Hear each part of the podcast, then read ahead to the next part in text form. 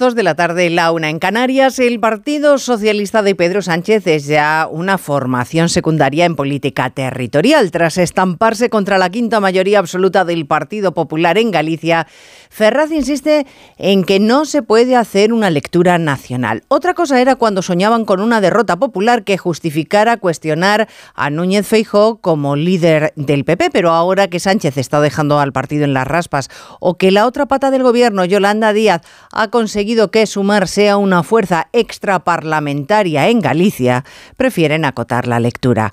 En su derecho, desde luego, están de interpretarlo como prefieran, pero mientras fantasean con excusas inverosímiles, los tres partidos que han formado parte de los gobiernos de Sánchez, es decir, el Partido Socialista, Sumar y Podemos, se siguen precipitando al abismo por dos razones, fagocitados por el nacionalismo y por un liderazgo personalista que se impone por encima de cualquier razón política. Onda Cero. Noticias Mediodía. Elena Gijón. Buenas tardes. El partido